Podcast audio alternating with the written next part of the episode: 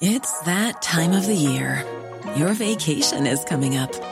You can already hear the beach waves, feel the warm breeze, relax, and think about work. You really, really want it all to work out while you're away. Monday.com gives you and the team that peace of mind. When all work is on one platform and everyone's in sync, things just flow wherever you are. Tap the banner to go to Monday.com.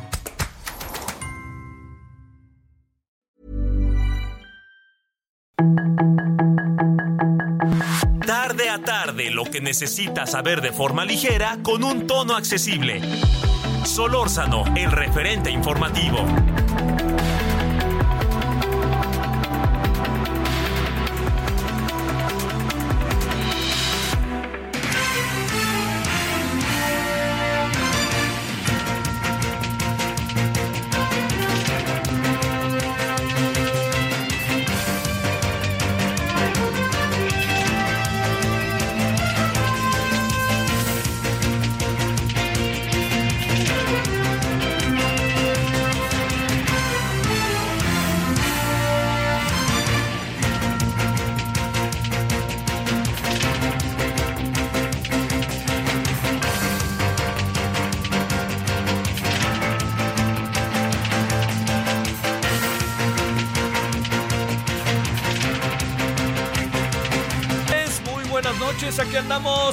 Está medio torcida la Ciudad de México, eh, para que, si usted anda por aquí, para que sepa cómo van las cosas y cómo van a estar. Pero sí está muy torcida, hay mucho tránsito por todos lados. Y este, bueno, pues tenga cautela, nada, nada excepcional, pero sí le debo decir que está como intensificada en algunas zonas, ¿no? Eh, si usted va por el rumbo de Avenida Revolución, por ejemplo, y vive aquí en la Ciudad de México, pues sí le voy diciendo que es un desmadre. Para decirlo de manera técnica y científica. Bueno, oiga, gracias que nos acompañe en nombre de todas y todos quienes hacen posible la emisión. Eh, le, le quiero decir que mucho de lo que eh, ha sucedido a lo largo del día, pues pasa por el tema de los fideicomisos y de una noticia que afortunadamente, afortunadamente se ha, eh, se ha confirmado, que es el hecho de que cinco mujeres y cuatro hombres para los procesos de las ocho gubernaturas y la jefatura de la Ciudad de México para el 2024. Así deben de quedar. O sea, deben de los partidos colocar a cinco y cuatro. Así este, cinco hombres, cuatro mujeres, deben de colocar los partidos. Ya si ganan puros este, los hombres, las mujeres, ya veremos, hay otra cosa. Pero ahí, es decir, diría, dirían algunas queridas legisladoras, piso parejo. Bueno, eh, le saludo en nombre de todas y todos, servidor Javier Solórzano, 98.5 de FM, ya que andamos. Fíjese que hoy, eh, hoy eh, fui, tuve la, oportunidad de participar en debates, en discusiones sumamente interesantes. Bueno, primero debo decir que mañana teníamos Parlamento abierto sobre la reforma laboral. Entonces, pues sí le digo que las condiciones no están dadas eh, para, para que se pueda llevar a cabo el Parlamento, porque mire, van a participar seis personas. eh, o siete quizá. Y entonces, bueno, simplemente el acceso en estos días en la Cámara de Diputados con las discusiones que hoy están presentes, cuesta mucho trabajo que se pueda dar la discusión. Entonces, lo único que se está haciendo es posponer la, eh, la discusión del, que de un tema que es muy importante. Entonces, para que, para que quede ahí como muy claro en lo que corresponde al, al tema, que ahí está y nadie va a bajar la guardia y ahí está y punto que es la reforma laboral. Eh, ¿Qué discutir de la reforma laboral? Eso es muy importante. A ver, somos, eh, somos uno de los países que tiene la planta laboral que más trabaja al día. Mire, simplemente véase usted a sí mismo. Le voy a dar un dato que es muy importante. En un país de 130, 28 millones de habitantes, el 62, 63% del total de las personas que trabajamos, que anótelo ahí como un dato muy importante, oiga, que, me parece además a cierto punto lógico, la clave es cómo se dan las cosas. 62 o 65% de los que trabajamos vivimos de nuestro trabajo. ¿Qué quiere decir? Si yo no trabajo, colorín colorado, esta historia se acabó. Yo tengo que trabajar para vivir. y junto conmigo los que me rodean, ¿no? Hay otro porcentaje que, pues bueno, usted lo sabe, hay clases altas que viven de sus rentas, ¿no? Hay diferentes, hay como diferentes eh, eh, condiciones que se dan respecto al, al tema laboral. Pero lo que sí le digo es que es muy importante lo que le estoy planteando por una razón muy sencilla, porque esto significa que tenemos una planta laboral que del 65% habrá que ver cuántos tienen uno, dos, tres y hasta cuatro empleos para tratar de satisfacer el desarrollo de su entorno, que incluye a ellos, pero incluye eventualmente a la pareja, a la familia, a la mamá, al papá, a los hijos, pues bueno, todo lo que sabemos que se suscita en, en, el, en el tema. Entonces aquí lo que sucede es que tiene que haber una reforma laboral que cree condiciones en donde en lugar de 48 horas trabajemos 40. Hay muchas propuestas, yo se las he planteado aquí. ¿Sabe qué? Hay quien plantea que se trabaje de lunes a jueves. Eh, usted va a decir, no, pero ¿cómo es posible? Que... No, no, no, flojos. No, no, no, no. Digo, yo no creo que vayamos a llegar a eso, ¿eh? Pero le digo que es este. Hay países que se. Hay una película polaca divertidísima que se llama ¿Qué hacer con el viernes? ¿Sabe por qué? Porque el viernes en algunos países no se trabaja. Bueno, son 40 horas. Y entonces, ¿cómo le hacemos para trabajar? Aquí la clave del asunto está la, la, planta productiva, cómo se trabaja, en qué se trabaja, qué tipo de empleo se tiene, qué tipo de empresa para la que uno trabaja, en fin. Hay trabajos que es muy difícil establecerles eh, horarios libres por la condición misma de los trabajos. Pero también hay algo que es muy importante. Si nosotros todos decimos, bueno, a partir del, del año que entra, entramos en el mes de a trabajar, en el mes de en, el mes de enero. Entramos todos a trabajar a las 8 de la mañana y salimos a las 6 de la tarde. Ahí viene el problema. Imagínense el relajo en las calles y en el tránsito. Tiene primero que pensarse en un trabajo que en donde la gente se pueda mover de manera escalonada. ¿no? No todos pueden entrar a las 7, no todos, no todos deben entrar a las 7, no todos deben entrar a las 8, no todos deben entrar a las 9. Bueno, entonces aquí el asunto está en que va, con base a, a propuestas de legisladoras, de una legisladora muy avesada de Morena y de una legisladora muy interesante de Movimiento Ciudadano que se llama Patricia Mercado, entre otros y entre otras, están metiendo el tema, vamos a discutirlo, ¿cómo le hacemos? ¿Por qué? Pues porque el trabajo se tiene que humanizar. Y ahí tiene toda la razón el presidente. ¿eh? Pero le voy a decir algo, el trabajo se tiene que humanizar, pero ahí le va otra variable, ¿sí? Tenemos que darle a los a las y los trabajadores de este país condiciones favorables. O sea, a ver, yo le pregunto, ¿usted cree que tenga mucho sentido la vida? Se lo planteo, créame, la verdad, así, incluso con un proceso hasta de autocrítica. ¿Cree que tiene mucho sentido que uno se levante a las 4 de la mañana, que rápidamente salga corriendo a tomar un camión, del camión que lo suba al metro, el metro que tarda y que luego le aprietan un botón para que las escaleras queden paradas como hoy en la mañana en Polanco, para que luego usted llegue al trabajo. Llega al trabajo y corre en el trabajo y a las 3 de la tarde sale y se va otro trabajo y se va corriendo al camión a las 9 de la noche y llega a su casa a la 1 de la mañana y a las 4 de la mañana otra vez. ¿Se puede vivir para trabajar? Nada más para trabajar o no. Ese es un asunto que debe de estar en la mesa de discusión sin importar el sector socioeconómico de la población al que nos refiramos. O sea, uno puede ser un obsesivo del trabajo, ¿no? Bueno, pues si usted quiere, sí, pero en sentido estricto le voy a decir, lo que sí está pasando hoy es que hay un cuestionamiento en el mundo entero sobre cómo debe de ser el trabajo, en cómo debemos trabajar, qué debe de, de pasar con los trabajadores. El ocio, que es otra variable. Espéreme, ¿el ocio para qué?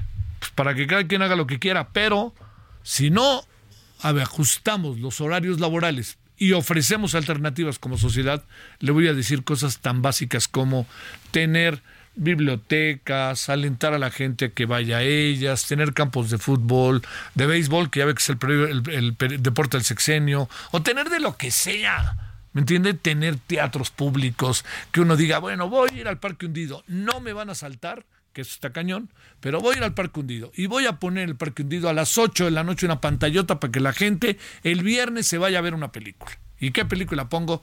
Pues desde Pedro Infante hasta lo que quiera, ¿no? Y lleven a los niños, hagan picnic. Voy a hacer eso en el Parque Hundido para que ahí lleguen unos cacos y de repente nos pongan una, además una golpiza. Pues bueno, todo eso tenemos que pensarlo. Tenemos que pensar cómo le hacemos para sí. Estamos haciendo una reforma laboral. ¿Qué damos de aliento a los trabajadores y a los empresarios? Créame, este tema es un tema del mundo. No es un tema de México. Debería de ver los debates que hay en Estados Unidos al respecto. Debería de ver los debates que hay en Canadá. Los que hay en Europa que Europa, corro, vuelo y me acelero, que se está haciendo vieja. Europa es vieja. Está muy bonita, sí es muy bonita, pero está siendo vieja. Es más, cuando uno va a París es una maravilla, pero uno está viendo lo viejo, porque lo nuevo lo tienen del otro lado los parisinos. Ve usted Londres, es lo viejo. Pero esto no es algo peyorativo, es simplemente que si no combinamos este pasado con este presente y un futuro distinto, pues esto no tiene mucho sentido. ¿eh? No tiene mucho sentido. Bueno, yo todo esto lo cuento porque mañana iba a haber Parlamento abierto y ya no se pudo, pero va a haber la semana que entra. Y ya le contaré. Y le prometo que hacemos aquí mesas y platicamos. Y sobre todo yo le diría, aquí hay que escuchar a varios. Hay que escuchar a los trabajadores, hay que escuchar a, a las autoridades, por ejemplo, a los legisladores y las legisladoras que crean que están estudiando muy en serio el asunto y hay que estudiar al sector privado. Hay que ver qué nos dice el sector privado. O sea, el sector privado está dispuesto a bajar de 48 a 40 horas. ¿Pueden o no pueden? ¿Qué le pasa a sus empresas? ¿Cómo le hacemos? Bueno, ya que le conté todo eso, este, yo espero antes que nada que haya tenido un buen día martes. Eh, el clima es tema, ojo con eso. El clima es tema en estos días. Lo ha venido siendo como es diario, pero en algunos días es mucho más fuerte y además por una razón que por ningún motivo podemos pasar por alto. Y una de esas razones se debe a que está pegando muy fuerte un huracán en la zona del Pacífico y le está pegando, bueno, siempre es importante a quién le pega, pero aquí le está pegando a poblaciones con densidad de población alta.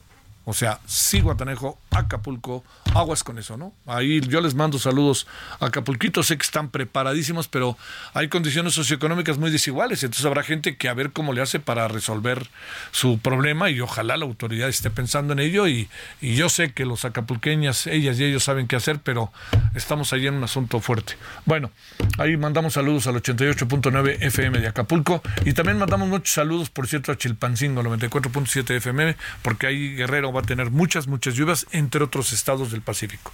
19 con 12 en hora del centro, gracias que nos acompañe. 24 de octubre. No sabemos, al rato le diremos si para o no para, si termina o no termina el paro de los trabajadores del Poder Judicial. Hoy platiqué con varios de ellos, estuvieron en las puertas del Senado y créame que, o sea, yo no veo, yo no veo que los estén manipulando. Yo no veo que anden yéndose de turistas. Yo no veo que sean la élite de la sociedad mexicana e incluso del Poder Judicial. Yo no veo eso. Yo no lo veo. Así, no lo veo y platicando con la gente y en función de lo que me cuentan y de quién son, yo no veo que vivan en las zonas más ricas del país y que tengan tres albercas, ¿eh? Yo no vi, yo no veo que no estén comprometidos con su trabajo y que de su propia lana saquen muchas cosas para hasta sacar copias, ¿eh? Yo no veo, esos son, ¿eh? Esos son. Pensar que son la élite porque protestan, pues perdónenme, la historia de la humanidad es de los que protestan y se hacen valer, y los que protestan es porque algo están perdiendo en sus derechos. Y me parece que claramente hoy el señor senador, senador Germán Martínez presentó hasta lo que pagan y cómo lo pagan los trabajadores. Y nadie le pudo decir que no, ¿eh? Pero como están en el voy derecho y no me quito, lo van a aprobar. Pero bueno, se verán en la corte y ahí en la corte pues amparo tras amparo tras amparo y pues no pasará, pero el presidente seguirá en su campaña firme y definitiva de desacreditar al Poder Judicial Federal. 19 con 14 en la hora del centro, 24 de octubre de este 2023, Heraldo Radio. Vamos a un resumen. La información de último momento en el referente informativo. Las Comisiones Unidas de Hacienda y Estudios Legislativos Segunda del Senado aprobaron con la mayoría de Morena y aliados la extinción de 13 fideicomisos del Poder Judicial. Sin embargo, la oposición pidió posponer la discusión porque faltó escuchar a los trabajadores, así como no caer en la violación al proceso legislativo. El Consejo General del Instituto Nacional Electoral aprobó el principio de paridad de género en la postulación de candidaturas a gubernaturas y la jefatura de gobierno del 2024. De esta manera, los partidos deberán postular a cinco mujeres en las nueve candidaturas que se disputarán el próximo año. Por mayoría, la Comisión de Gobernación del Congreso local acordó esta tarde solicitar al gobernador de Nuevo León, Samuel García Sepúlveda, la aclaración de la solicitud de licencia para irse de candidato presidencial en el 2024, por lo que deberá responder antes de mañana a las 13.30 horas si quiere la licencia por 30 días o 6 meses. El diputado Ignacio Mier, coordinador de Morena en la Cámara de Diputados, adelantó que la discusión del presupuesto de egresos iniciará en comisiones el 4 de noviembre y podría ser aprobado por el Pleno el 12 de noviembre. La aspirante presidencial Xochitl Galvez anunció la incorporación al Frente Amplio por México de Carlos Ursúa, exsecretario de Hacienda del presidente López Obrador. El coordinador estratégico de seguridad de Jalisco, Ricardo Sánchez Berubén, sostuvo que existe un alto grado de presunción de que los restos encontrados en una ladrillera sean de los cinco jóvenes desaparecidos en el municipio de Lagos de Moreno. La Agencia de las Naciones Unidas para los Refugiados Palestinos alertó este día que detendrá sus operaciones en la franja de Gaza el miércoles por la noche si no obtiene antes combustible, un recurso indispensable cuya entrada no se ha permitido de momento al enclave palestino.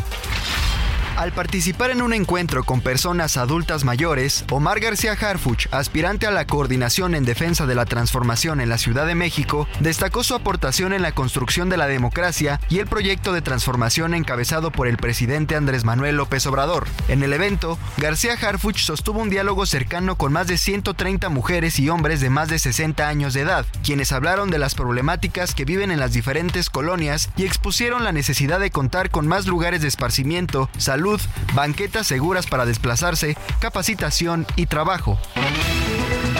Sus comentarios y opiniones son muy importantes. Escribe a Javier Solórzano en el WhatsApp 5574 501326. a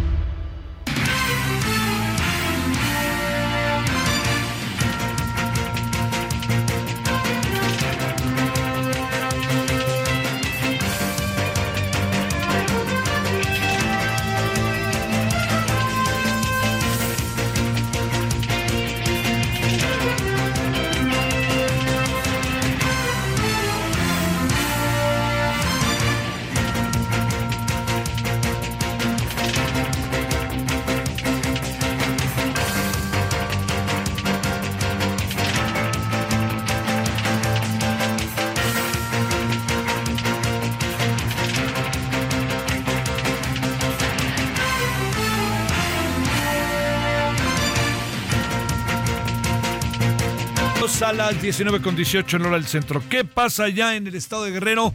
Sabás Arturo de la Rosa Camacho, especialista en protección civil. Sabás Arturo, Sabás, ¿cómo has estado? La cosa pinta fea. ¿Cómo te ha ido? Buenas noches.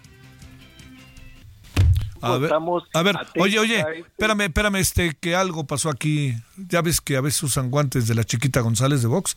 Entonces, a ver, lo que te quiero preguntar desde el inicio, ¿cómo estás, mi querido Sabás? Venga de ahí, ¿qué anda pasando? ¿Está fea la cosa? No, afortunadamente no, Javier. Muy ah, buenas noches, buenas noches al auditorio. En este momento tenemos solamente una lluvia ligera en el puerto de Acapulco, asimismo en la Costa Grande y Costa Chica de Guerrero. Nos están informando que solamente se tiene un, una llovizna ligera en, ambas costas y el puerto Acapulco. El oleaje sí lo tenemos un poquito elevado en este momento, un oleaje elevado, así que se están tomando todas las medidas preventivas, tanto por mar y también por tierra eh, se instaló el Consejo de Protección Civil, se está llevando a cabo una reunión de emergencia por parte de la gobernadora Evelyn Salgado Pineda y sobre todo en cada uno de los municipios costeros, principalmente Javier, eh, tanto de la Costa Grande y Acapulco y Costa Chica, eh, cada uno de los municipios instalaron sus consejos municipales de protección civil. Están realizando cada uno de los protocolos necesarios en este momento y sobre todo instalando cada uno eh, las reuniones necesarias para prevenir a la población, principalmente aquella que podría ser impactada por este poderoso huracán categoría 4 en este momento a 135 kilómetros al sur sureste de Acapulco. Así que pendientes todos, instalados los consejos de protección civil, pero sobre todo una, una un sistema de alertamiento a la población muy efectivo se está llevando desde la tarde de hoy para que la población esté totalmente atenta y avisada de este huracán a su paso en el Pacífico mexicano. Oye, Sebas Arturo, eh, este, eh, cuéntanos sobre, eh, digamos, por lo que se informa, ha adquirido categoría 4. ¿Tienen información de que se esté dirigiendo alguna de las, alguno de los, de los puntos que pegan que pueden pegar de manera muy fuerte en el estado de Guerrero. Piensa también uno donde hay altas densidades de población, como si el caso de, eh, pues por, una parte Acapulco, también por otra parte Ciguatanejo y evidentemente ahí juntito Iztapa o incluso hasta Troncones o llegar a la frontera ya con Michoacán. Sí, mira, en este momento la atención están poniéndole eh, desde Acapulco hasta Ciguatanejo, como tú lo comentas, pero los, los principales puntos que estamos viendo donde se puede alcanzar los valores más altos de lluvias van a ser eh, Atoye de Álvarez, eh, Tetpan de Galeana, otra vez donde impactó prácticamente Max la vez pasada y en este momento pues los valores son muy altos en comunidades aledañas a la cabecera municipal de Tetpan de como otra vez Teticlán, Nusco y San, Luis San Pedro. Entonces la atención está enfocada en ese lugar y la, la alerta eh, meteorológica va enfocada en lo general desde Acapulco hasta Guatanejo. Así que toda la atención a esa zona de la costa de Guerrero y sobre todo, principalmente Acapulco, como lo menciona, por su gran cantidad de población que tiene, sí Guatanejo, pero no podemos descuidar tampoco las comunidades como Atoye de Álvarez, San Jerónimo y sobre todo Tetpan de Galeana. Oye, eh, la gente está informada, la gente está al tanto de todo lo que lo que puede pasar, ¿no? O sea, digamos, más allá de que de repente, pues esto es una cosa fuertísima, ya ves allá en Los Cabos cómo les fue, pero y en San José el Cabo y La Paz, ¿no? Capital, que lograron como sea temperar el asunto, pero acá, eh, digamos, eh, dentro del estado de Guerrero no llega, estoy pensando en poblaciones quizás hasta la propia capital Chilpancingo, ¿no? ¿Verdad?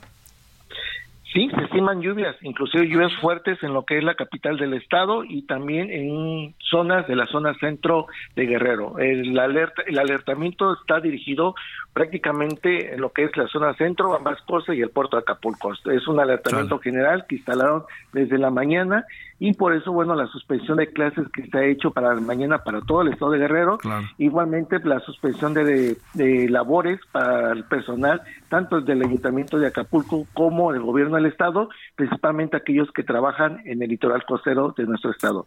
Oye, a ver, una última, este, para cerrar. ¿Cómo andan las cosas en relación a hacia el fin de semana que pues ya sabes, se junta muertos, viene un puente, etcétera, etcétera?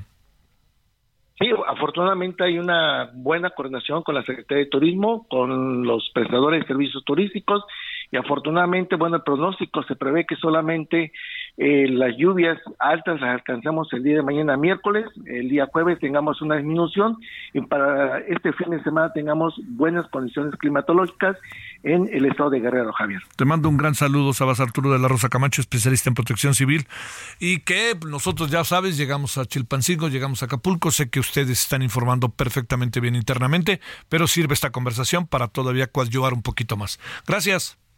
Pendiente, buenas noches. Ándale, gracias. Ahora son las eh, 19 con 23 en hora del centro. Bueno, antes de irnos a la pausa, eh, le cuento, eh, a ver, eh, al, al, ratito le vamos a entrar al tema, eh, a un tema que se ha convertido en algo sumamente delicado. A ver, la designación de la quien se encargue de la desaparición forzada del, de la CEA, ¿no? Del comité de, de, de, todo lo que tiene que ver con las personas desaparecidas, la, CNB, la Comisión Nacional de Búsqueda, eh, porque eh, la secretaria de Gobernación dijo después de todo un, este, una indagatoria, después de toda una investigación, después de toda una serie de cosas que hemos hecho pensando en que la persona más indicada este, esté al frente de la comisión, pues bueno, no lo creímos y cuando la nombraron empiezan a surgir voces como las de las madres buscadoras, como la de la ONU Derechos Humanos, que dicen, oigan, ¿Cuál investigación? A nadie le avisaron y esto lo echaron por delante. O sea, un nombramiento por la puerta de atrás. Así. La señora venía del Instituto Nacional de Educación para Adultos. No es que una cosa no vaya con la otra, sino habrá que ver cuál es la experiencia en ese sentido.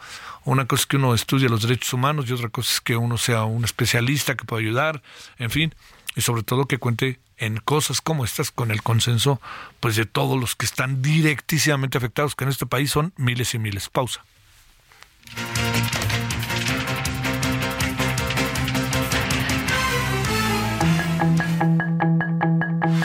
El referente informativo regresa luego de una pausa.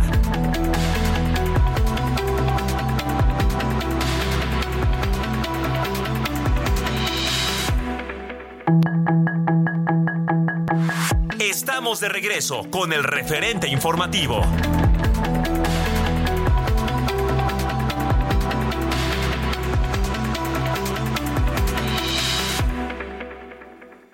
Este Día de Muertos, la Catrina tiene sus festejos. Vive el Festival Cultural de Calaveras del 28 de octubre al 5 de noviembre en Aguascalientes. Luz, magia, folclor, vino, toros, comparsas y mucho más. Vamos a la isla con toda la familia. Gobierno del Estado. En el referente informativo le presentamos información relevante. El Senado aprueba la extinción de 13 de los 14 fideicomisos del Poder Judicial en Fast Track. Piden a Samuel García aclarar solicitud de licencia. INE aprueba paridad en gubernaturas. Ex titular de la Secretaría de Hacienda y Crédito Público, Carlos Ursúa, se suma al Frente Amplio por México. Ignacio Mier prevé que diputados aprueben presupuesto 2024 el próximo 12 de noviembre. En una ladrillera encuentran restos humanos que podrían ser de los cinco jóvenes desaparecidos en Lagos de Moreno. Otis se intensificó a huracán categoría 2, se dirige a playas de Acapulco. Inflación alcanzó su mejor cifra desde marzo de 2021, asegura el INEGI. Fondo de la ONU para los Refugiados advierte que el miércoles frena operaciones en Gaza por falta de combustible.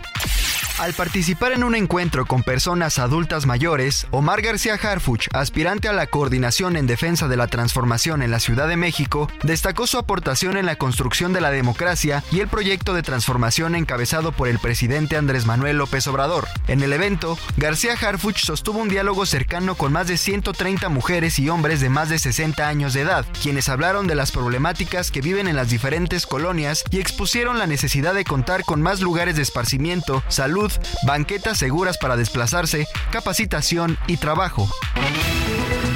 Sus comentarios y opiniones son muy importantes. Escribe a Javier Solórzano en el WhatsApp 5574 50 13 26.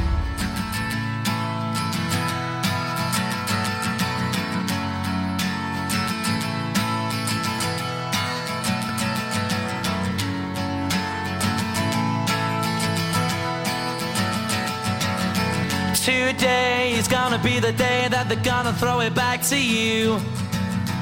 By now, you should have somehow realized what you gotta do. I don't believe that anybody feels the way I do about you now.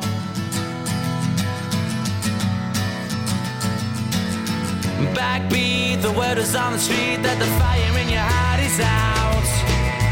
I'm sure you've heard it all before, but you never really had doubt. I don't believe that anybody feels the way I do about you now.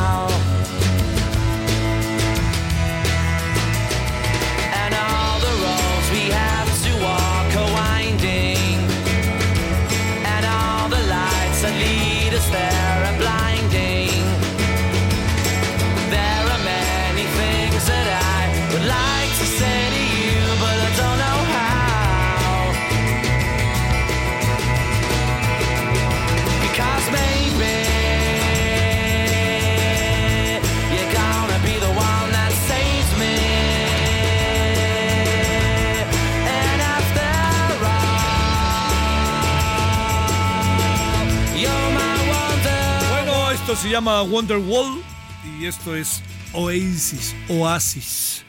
Es eh, Es muy buena banda, esta banda inglesa, la verdad. Sé que muchos la recuerdan, todavía les trae ahí como nostalgia, ¿no?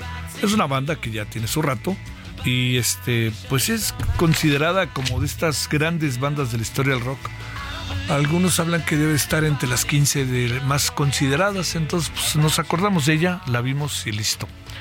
Oiga, y mientras seguimos escuchando, esta mañana fui medio testigo indirecto de un incidente del metro en Polanco. Fue mucho susto, como puedo imaginar, y de cualquier manera los usuarios hablan de que esas eh, escaleras eléctricas andaban siendo, si usted me lo permite, cuestionadas en su funcionamiento. Pero lo que pasó hoy, según la información de las autoridades del metro, es muy clara. ¿eh? O sea, alguien deliberada o accidentalmente las detuvo. Y esto ocasionó un problema muy serio, porque pues, la gente se fue para, para adelante, para atrás, ¿no? Y que también al pararse se abrió un pequeño hueco en la parte final de la escalera, en su parte superior, y eso ocasionó todavía más relajo. Lo que no queda claro es si hubo personas heridas, pero lo que no queda claro es si fue deliberada o intencionalmente. Quisiera pensar que en las próximas horas con las cámaras de seguridad sabremos si fue un accidente o si fue deliberado. No tengo más que decirle, pero sí me queda claro lo que ha dicho eh, la autoridad del sistema de transporte colectivo Metro, para que no, este, no le demos muchas más vueltas. Si algún usuario porque a mí hubo gente que me dijo, es que se paró y paz, paz, paz, ¿no? Pero si algún usuario del metro tiene pruebas, pues échelas por delante porque es no hay día en que no haya incidente en el metro. No hay día que no haya incidente en, la, en el total de los sistemas de transporte colectivo metro del mundo entero. Pero aquí se pasan. 19.36 en hora del centro.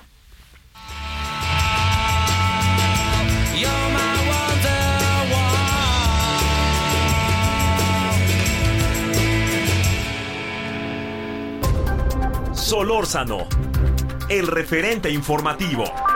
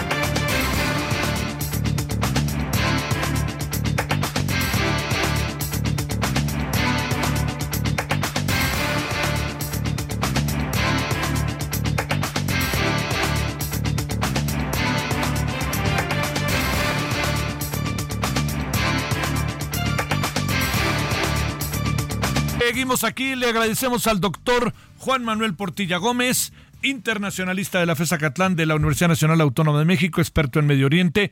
Querido doctor Juan Manuel, ¿cómo has estado? Muy buenas noches. Bien, Javier, aquí a tus órdenes nuevamente. Bueno, ahora sí que no quisiera decirlo en estos términos, pero ¿cuál es el parte de las cosas? ¿Qué ha pasado en las últimas horas? Eh, y sobre todo que uno alcanza a apreciar siguiendo las transmisiones que hace la BBC, que hace este CNN, Fox, que hace incluso las televisiones de Europa, ¿no? Que no le están dando, bueno, pues canales muy especializados como en Francia y en Italia, que este pues uno todo el día se la pasa viendo ataques, contraataques, defensas, que ya entró la cúpula, que ahí están los antimisiles, etcétera. ¿Cuál sería el estado de las cosas después de la última vez que hablamos y lo que está pasando ahora, Juan Manuel? Pues mira, Javier, de, entonces a la fecha, pues pasamos del estupor y la sorpresa. Ahora, pues si tú quieres aún ya un análisis más, eh, más reposado, pero igualmente desgarrador, ¿no? Estamos viendo finalmente, pues sí, el, el encarnecimiento de estos bombardeos a Gaza. Se habla ya de alrededor de 6, 7 mil ya varían un poco las cifras, pero por aquí encuentro que cercanos ya a 6 mil fallecidos este, en Gaza y bueno, antes los 1.500 este, israelíes que fueron también este, muertos, y bueno, esto ya se ha vuelto verdaderamente una escalada mucho mayor, y bueno, está dándose una catástrofe humanitaria de grandes proporciones, Javier, esto sí es un hecho. Oye, este, se ve, no, no se ve, a ver, ¿qué anda pasando en cuanto al diálogo o qué anda pasando a dos antes del diálogo, perdón Juan Manuel, qué anda pasando al interior de Gaza hablo en su conjunto, pero también, por supuesto, en particular de Hamas, y qué anda pasando al interior de Israel. Mira, si quieres, en el caso primero de Gaza, pues hay una hay un desabastecimiento cerrado en términos de que solamente han pasado alguna mínima asistencia humanitaria por el paso de Rafa de, de este con, con Egipto se han liberado por cierto ya algunos rehenes por ese lado eh, bueno, ya los hospitales están colapsados, no hay agua, no hay luz. Israel, aparte, este, pues está haciendo incursiones aéreas y está ya por, bueno, muy anunciado, pero inevitable una incursión ya por tierra y además pues también este pues con las consecuencias este, inevitables no de crímenes de guerra de excesos el abuso de ciertas este componentes como por ejemplo el fósforo blanco que pretendidamente se usa para iluminar pero finalmente es cáustico quema a los niños quema a la población y es un arma prohibida no eh, bueno en Israel pues eh, la primera situación fue pues también de reproches hacia Netanyahu, pero ahorita están pasando por un proceso de, cierta unidad, este es un estado de guerra sin duda, eh, ha recibido todo el apoyo internacional, hay que decir de Occidente, no hablando en términos concretos, estuvo la visita de Biden, luego Blinken, ahora está Macron acaba de estar ahí, incluso pues se movilizó un portaaviones, un asesor especial de guerra urbana de Estados Unidos está en Israel, eh, se ha incrementado el apoyo económico de Estados Unidos a Israel, que es la nación que más dinero recibe en el mundo de cualquier otro estado, hay que decirlo, ¿no? Y por otro lado, pues también eh, por el lado del frente hacia la frontera con, con Líbano, la parte del Golán, ha habido ha habido ataques de Hezbollah, que es el, es el enemigo a temer ahí, Hezbollah, esta milicia este chiita que ha sido muy efectiva y que Israel no pudo derrotar en el 2008. También se acaban de reportar ataques nuevamente de, de, Israel a Siria, por ejemplo, que hasta ahora Siria no ha tenido una respuesta pues realmente contundente, quizá un poco Siria pues cauto porque pasó por una larga guerra, ¿no? Este y bueno, ya Rusia no podía darle el mismo apoyo, Rusia creo que difícilmente daría un segundo frente, ¿no? Entonces, bueno, es un poco es un poco el escenario ahí y quizá eh, también habría que señalar este la pues la si bien hay una respuesta occidental de apoyo a Israel, se ha visto que en círculos, círculos intelectuales, estudiantiles, de sociedad civil, en ciudades como Londres, como París, universidades de Estados Unidos, pues se ha visto ya manifestaciones, incluso aquí en México, eh, pro palestinas, lo cual ya también mueve un poco a que se sacudan ahí un poquito esas, esas, esas, ese tipo de posicionamientos. Y también eh, los árabes de países como Líbano, como Siria misma, Jordania, Irak y otros más, pues han salido a las calles y podrían desestabilizar a sus gobiernos y, y quizá una nueva primavera árabe podría suceder también, ¿no? Híjole. En mi opinión. ¿Cómo has visto las reacciones eh, en el mundo en términos de eh, movilizaciones que se han dado en mayor o menor cantidad en diferentes países eh, y que han prevalecido con una acción o una solidaridad hacia, hacia Palestina. Pues mira, sí, efectivamente se han dado de manera importante más que en el pasado, quizá por estos escenarios, mira, incluso también propiciado desde la propia ONU. Este, el propio Guterres ha sido muy insistente en que hay reglas, ¿no? Y que, que Israel debe conducirse, que no debe atacar a la población civil. Incluso eh, estaba yo viendo aquí que el, el, embajador israelí ante la ONU propuso que renuncien, que cesen a, al propio Guterres, porque se ha habido muy compasivo y muy comprensivo con, con las acciones de eh, de, de, Hamas, bueno, sobre todo cuando hace estos llamados, ¿no? A que se respete el derecho internacional humanitario, por ejemplo. Entonces, bueno, está polarizado desde el interior mismo de la ONU, las reacciones eh, mismas de Europa no son las mismas, Alemania y Estados Unidos insisten mucho en que no haya una pausa, que no haya una tregua, cuando otros eh, otras voces en, eh, dentro de la Unión Europea y otros más pues llaman a que haya una pausa, ¿no? Que haya una cuestión de tregua humanitaria, ¿verdad? Pero bueno, sobre todo Javier, me parece que en ciertos círculos en Occidente ha habido unas manifestaciones que no se esperaban, ¿eh? porque yo creo que también quizá como resultado de esta crisis terrible y, y devastadora, quizá al final pues eh, se ponga sobre la mesa la creación del Estado palestino, que es algo que está pendiente desde hace casi 80 años, ¿no? Y que quizá esto al final pues se logre que, que se levante un Estado palestino y que al final de cuentas pues hubiera, hubiera una paz ya sólida, ¿no? Que esto ya se concretara en pasos más firmes, Javier. ¿Qué estará pasando en Palestina? Y no hablo estrictamente de la zona de Hamas. Mira, sobre todo la parte ahí relevante de Palestina, más allá de esta crisis humanitaria, es la de Cisjordania, ¿no? Que es la parte donde está la autoridad palestina. Mahmoud Abbas ha estado bastante pasivo, en mi opinión. Eh, es un problema muy serio. Bueno, ahí radica la autoridad desde, desde los acuerdos de Oslo, los 94. Él pues este tiene la es una autoridad hay que decirlo no este que tiene su su asamblea su congreso tiene sus ministerios su policía no su, eh, en fin bueno esa es la parte que funciona desde Ramallah no hay esa parte pero la población ha salido a las calles ¿eh? y bueno Israel también ha estado bombardeando distintos este blancos ahí. Y no olvidemos que algo que precipitó esta crisis fueron los ataques también a los colonos y el avance ilegal sobre sobre sobre este de colonos ahí auspiciados por el, por el propio Israel este Netanyahu que incluso movilizó tropas que tenía del lado del frente de Gaza hacia este lado. Fíjate que yo creo que sobre todo Netanyahu estuvo jugando estos últimos años para administrar la parte de Gaza un poco y dejándola crecer sin sin pensar en estos resultados que se vieron pero de alguna manera para debilitar la parte este, dura de Palestina, la parte política, ¿no? Pero bueno, pues el, la, la, jugada no le salió, ¿no?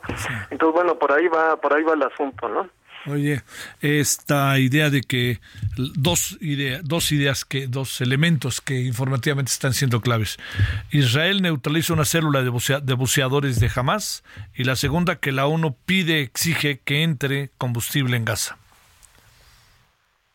Sí, claro, digo, este, el combustible es indispensable para, pues, para la vida, para los hospitales. Incluso, pues eh, Israel ha estado pidiendo que la gente se desplace hacia la parte sur, este, toda vez que estaría atacando la parte norte, que es donde reside Hamas, o por lo menos las células de Hamas. Pero, ¿cómo mueves tú a, dos eh, pico, o punto que la mitad de la población. En un momento dado hacia el sur, ¿no? Y cuando además las fronteras ahí no están abiertas, verdaderamente esto es un infierno, ¿no?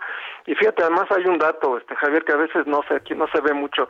Eh, digamos, hay 14 millones de, palestinos. Estamos hablando de 2.3 millones en Gaza, eh, totalmente hacinados. Estamos hablando de, de, de 3 y piquitos millones, 3.2 millones en Cisjordania. Y estamos hablando además de también eh, una casi millón y medio de palestinos dentro de Israel, que son ciudadanos de segunda ahí, también bajo un sistema de apartheid, hay que decirlo, aún dentro de las fronteras reconocidas de Israel, y entre países eh, limítrofes o cercanos como Líbano, Jordano y Siria estamos hablando de tres y medio millones, y aparte en el resto del mundo, en Europa, en Estados Unidos, estamos hablando de 750 mil personas, simplemente en Chile en América Latina hay una población de 500 mil ciudadanos de origen palestino, sobre todo en Chile, fíjate. Entonces estamos hablando pues de una cantidad enorme de palestinos en la diáspora, incluso parte de la población de Cisjordania, la, quiero decir de Gaza, la primera generación o ya de los viejos, los que de la época también de Arafat y todo eso, estamos hablando de generaciones ya más nuevas, esos provinieron de Gaza cuando fueron despojados desde el 48 y el 67, ¿no?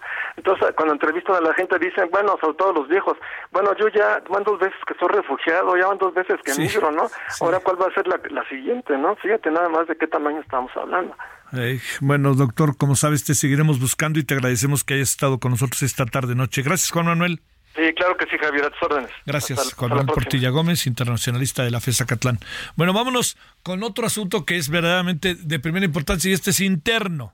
Eh, asesinaron a dos elementos de la policía de Coyuca de Benítez, entre ellos al titular de seguridad del municipio, a través, les hicieron una llamada para que atendieran una denuncia respecto a un secuestro. Y los estaban esperando. El maestro Gerardo Domínguez, director académico del Departamento de Relaciones Internacionales y Ciencia Política de la Universidad de las Américas Puebla, experto en temas de, perdón, ¿no? Rodríguez, ah, perdón, Gerardo Rodríguez, eh, perdón, me equivoqué, lo conozco de años, oigan, perdón, experto en temas de seguridad y es columnista aquí en el Heraldo de México con su cuarto de guerra. ¿Cómo estás, Gerardo? ¿Cómo te ha ido? Muy buenas noches. Querido Javier, encantado de estar en tu programa, a tus órdenes. Siempre es un gusto. ¿Qué pasa en Guerrero? ¿Y qué pasó en este caso? Y si le juntas Tacámbaro, y si le juntas, híjole, esto a pesar de las buenas intenciones no cambia, ¿no? Mira, eh, creo que todos lo sabemos, eh, esta zona de Guerrero es una de las más complicadas, no de años, de, de, siglos. Es una, una, zona donde hay eh, conflictos históricos entre comunitarios por luchas por tierras y en los últimos años se ha complicado la situación por la siembra de amapola, ¿no? Eh, una región histórica también de movimientos guerrilleros, pero esto no, no apunta a un tema de insurgencia, esto es más bien eh, delincuencia organizada, lucha por el poder también, Javier. Eh, estamos en la antesala también de la de las elecciones municipales en el país y hay luchas históricas por el cacicazgo, por el control de las presidencias municipales, ¿no? 2018 eh, fue un año atípico. El gobierno federal, el presidente López Obrador, arrasó con Morena muchos municipios. Guerrero no fue la excepción. Hubo cambios de cacicazgos locales. Y, y, en mi análisis muy preliminar, tengo que ser muy, muy honesto intelectualmente con mi análisis, Javier, eh, creo que puede haber temas de violencia política, por supuesto, de eh, amenazar, por supuesto, el uso de estos, eh, de esta violencia extrema en los municipios del país. Por supuesto que es para amedrentar a las autoridades municipales, a las policías municipales, y nos refrenda que muchas de estas policías, pues, no están suficientemente bien preparadas en cuestión de estado de fuerza es decir, número de elementos, eh, para, para prevenir este tipo de emboscadas. Por lo que vimos, fue una emboscada y una ejecución por parte de la delincuencia organizada de estos elementos que fallecieron, Javier. Oye, eh, pero digamos, en, en esto no hay manera de que los servicios de inteligencia o todo este tipo de cosas pudieran hacer un acto de prevención o un acto de tener una estrategia que les permita ponerse, pues ahora sí que más, este, más avisados o algo parecido? Mira, sí lo hay. Eh, la Secretaría de la Defensa Nacional tiene mucha inteligencia de campo histórica en regiones como Guerrero, por supuesto, Michoacán, pero, eh, pero es muy limitada la inteligencia que tienen las corporaciones estatales, ¿no? Eh, la Ciudad de México, el Estado de México, eh, son, son entidades que sí tienen cuerpos de inteligencia locales importantes. Guerrero no lo tiene, ¿no? Guerrero no tiene un cuerpo de inteligencia preventiva importante, ¿no?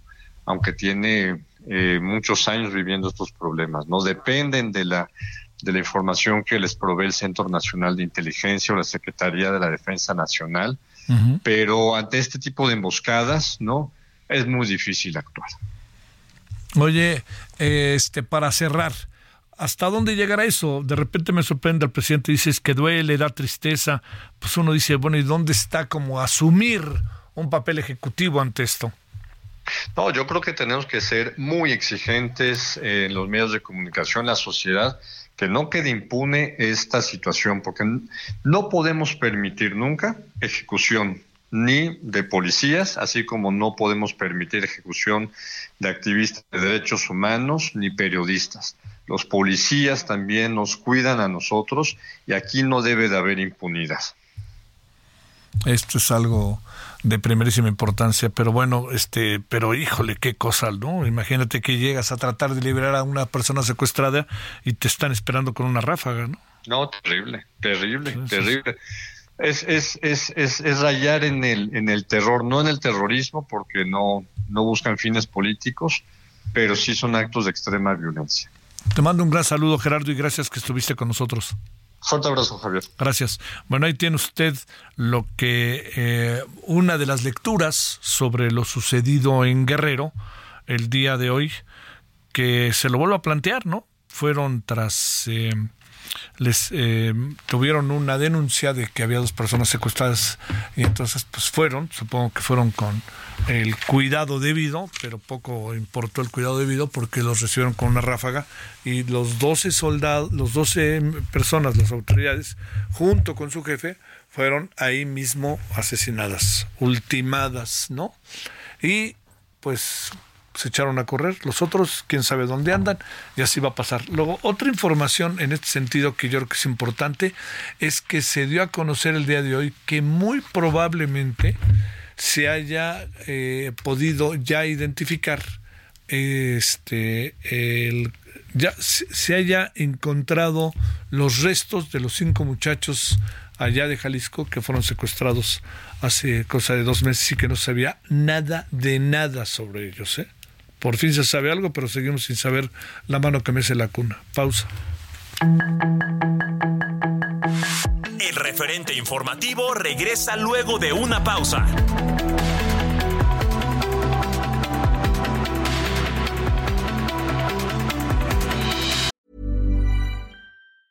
Everyone knows therapy is great for solving problems, but getting therapy has its own problems too like finding the right therapist, fitting into their schedule, and of course, the cost. Well, BetterHelp can solve those problems. It's totally online and built around your schedule. It's surprisingly affordable too. Connect with a credentialed therapist by phone, video, or online chat, all from the comfort of your home. Visit betterhelp.com to learn more and save 10% on your first month. That's BetterHelp, H E L P.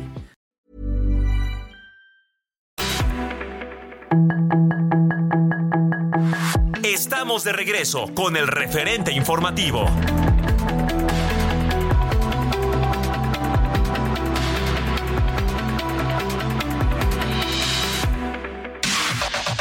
La información de último momento en el referente informativo.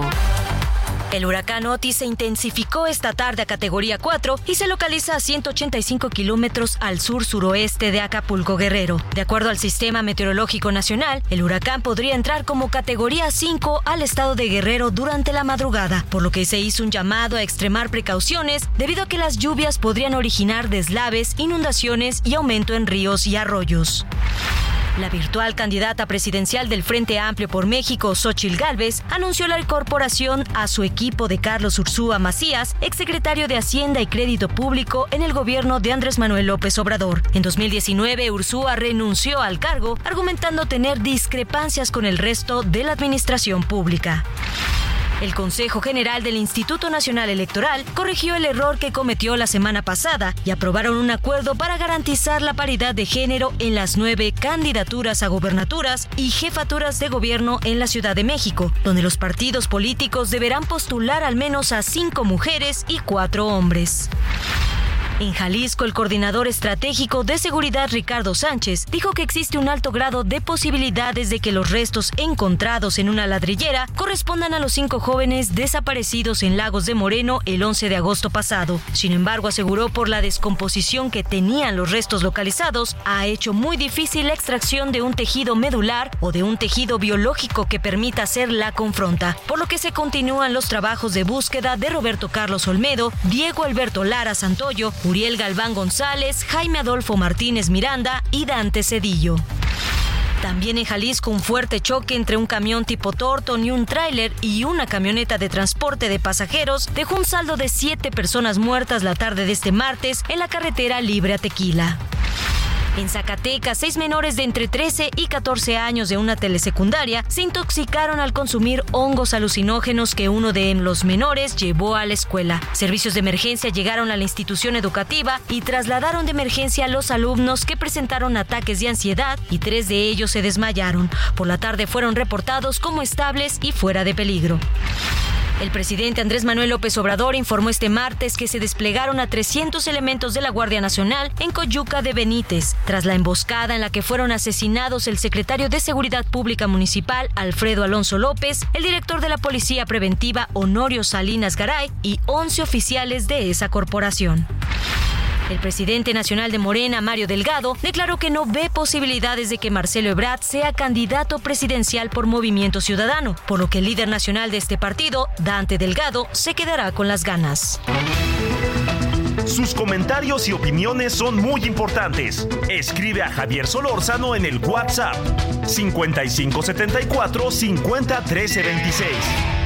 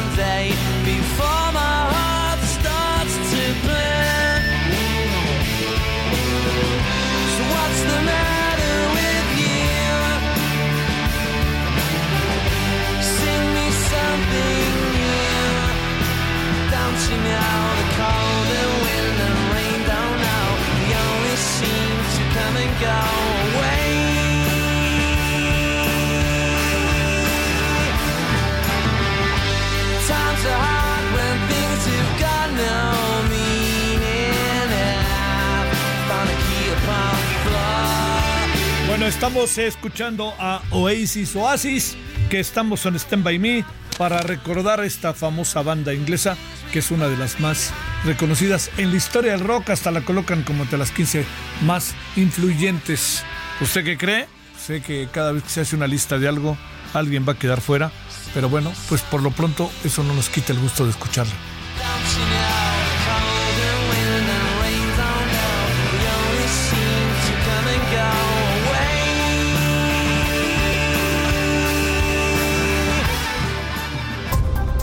Solórzano, el referente informativo.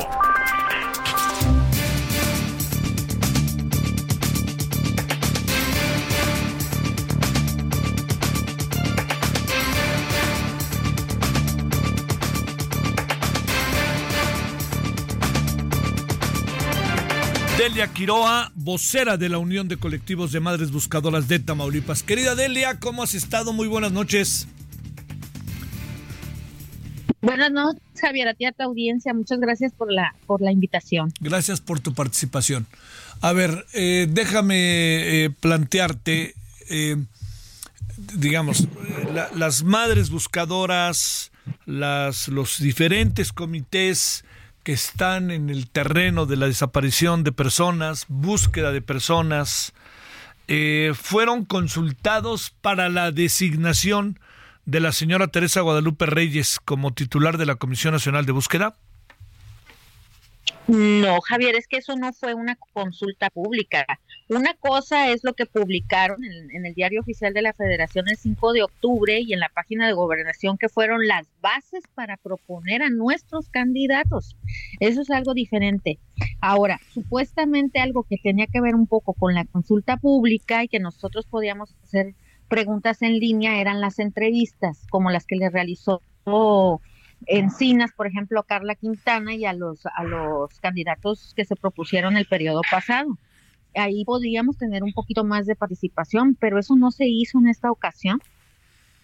O sea, entonces, ¿cómo supones, Delia, que acabó siendo el proceso de designación de la señora eh, Guadalupe Reyes, Teresa Guadalupe Reyes, en que se asegura la propia secretaria de Gobernación que se hizo a través de un proceso de, eh, de, este, de investigación, de eh, revisión, de consulta, etcétera?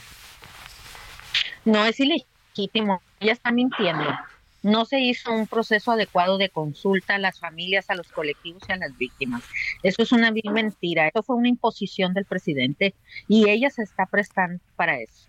Entonces, este, nosotros vamos a impugnar por la vía del amparo. ¿eh? Esperemos que los juzgados, pues, vean, actúen conforme a derecho y resuelvan lo más prudente que es pues, reponer el procedimiento para que ahora sí, ya vigilado por un juez de distrito, se pueda consultar a los colectivos y a las familias de qué, qué perfil es el más adecuado, porque aparte esta señora ni siquiera cumple con dos de las fracciones necesarias, que es experiencia por lo menos dos años en búsqueda de personas. Inclusive si tú lees el, el, currículum vitae que ella sube, no menciona absolutamente nada de búsqueda, sí, de derechos humanos, pero pues como titular de la INEA, pues igual y también hasta el título es falso.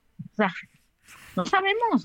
La verdad es que uno desconfía de todo y, como sabemos que el presidente eh, eh, pone por encima el servilismo y la lealtad a el conocimiento y la capacidad, pues no queremos esa señora ahí. Vamos a llegar hasta las últimas consecuencias este, por la vía judicial.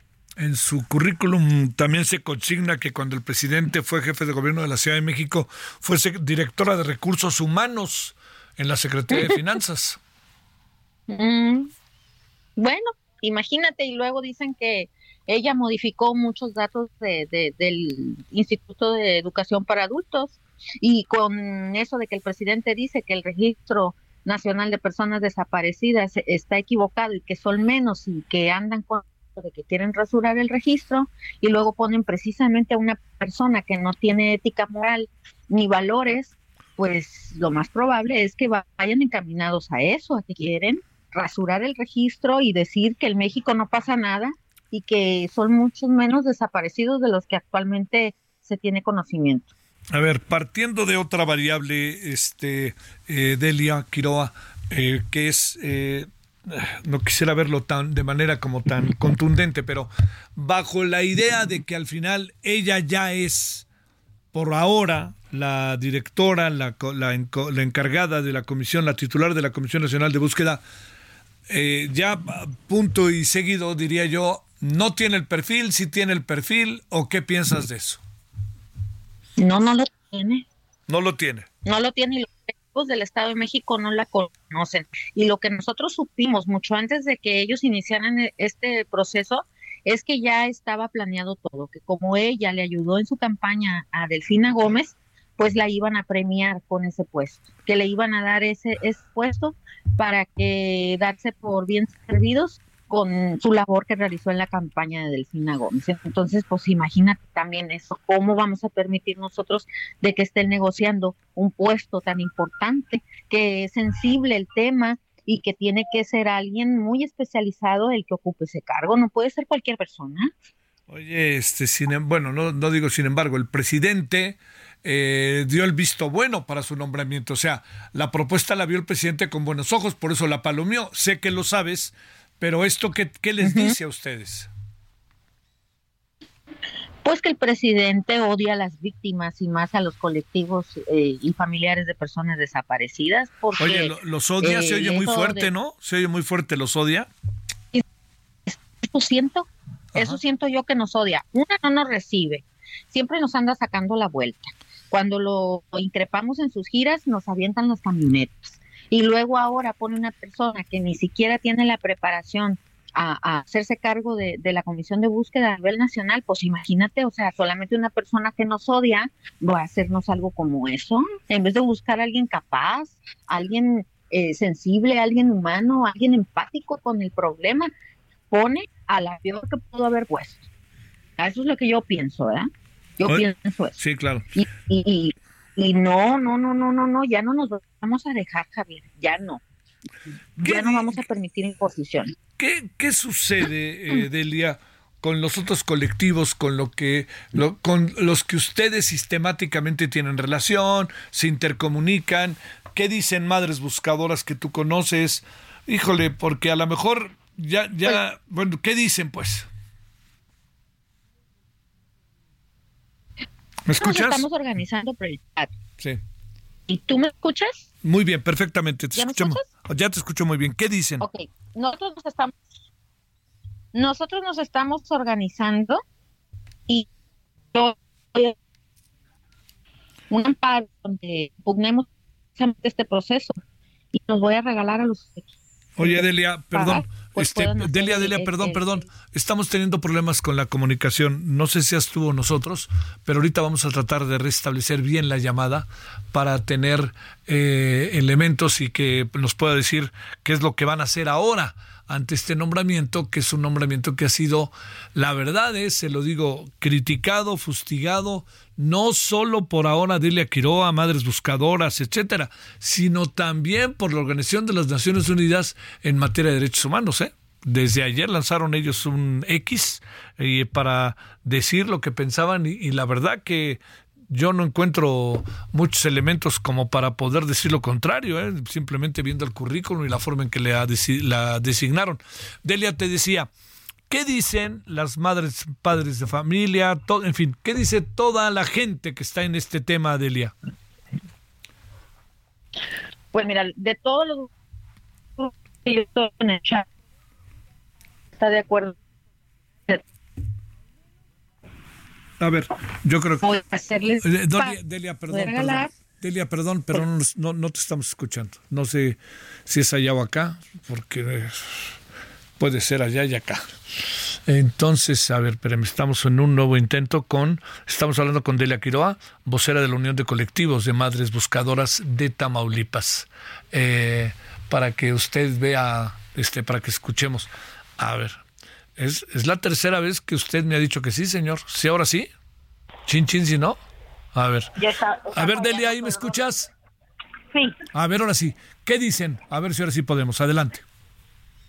no estamos de acuerdo con ese dedazo y de todos los grupos y colectivos que yo conozco, nadie, nadie quedó satisfecho y por lo pronto yo voy a hacer un amparo en contra del, del proceso de designación que fue totalmente ilegal y se lo voy a regalar a los colectivos para que lo interpongan y hagan uso de este medio de defensa de derechos humanos constitucional. ¿No te ha hablado ni siquiera este, por alguna razón la secretaria de Gobernación o la propia nueva titular de la Comisión Nacional de Búsqueda? No, hombre, ni a mí ni a nadie. No se han puesto en contacto a nadie. Y quisiéramos saber qué colectivo la propuso a ella. Sí. Quisiéramos saber. Porque está muy, muy, muy, eh, ¿cómo te diré? Muy opaco, muy, hay mucha opacidad en este proceso. Sí, sí, sí, sí. Híjole, bueno, ¿qué ha pasado ante la ausencia de Carla Quintana? ¿Algo, algo ha sucedido o ustedes siguen en lo suyo? Y esté Carla Quintana o esté la Comisión Nacional de Búsqueda o no, ustedes pues van en, en lo suyo, ¿no? Sí, pues nosotros tenemos que seguir adelante, no nos vamos a dar por, por vencidas y vamos a seguir buscando a nuestros familiares y vamos a seguir este comitiendo, este combatiendo las omisiones de autoridad y no nos vamos a dejar, o sea, vamos a seguir adelante, nomás que sí sería de mucha ayuda pues que ante el frente de esta institución haya alguien que realmente quiera trabajar y, y pues esté capacitado para hacerlo, pero por lo que vemos este gobierno no lo va a hacer, al presidente no le importa, por, no le interesa, por eso digo que nos odia, porque se ve a leguas que, que, este, que es una persona que le gusta dividir y le gusta generar odio y le gusta que haya problemas en México y que los mexicanos nos la pasamos como perros y gatos por una otra cosa para que ellos estén en el poder siempre beneficiados y viviendo como reyes. Te mando un gran saludo como siempre, Dila Quiroa, y mi agradecimiento que estuviste con nosotros. No, igualmente, Javier, un abrazo. Muchísimas gracias a ti y a tu audiencia. Gracias. Die 20 con 16 en la hora del centro. Solórzano, el referente informativo.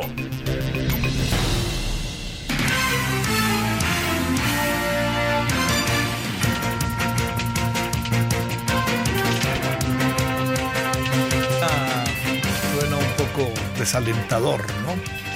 Porque yo le diría, es desalentador desde donde se vea, porque eh, resulta que eh, pues uno supondría que es el gobierno el primer preocupado que se asegura y se dice tan sensible a estos temas, pues era el primero en que planteara este pues la relevancia de tener una persona que encabece un área tan pero tan sensible como es la Comisión Nacional de Búsqueda de Personas, pues que tener mucho cuidado en todo lo que hace, ¿no? Así que yo le diría, pues, hasta con, ya sabe, ¿no? Con pinzas, ¿no? Pa, pa, pa, hablar con las, este, con las madres buscadoras.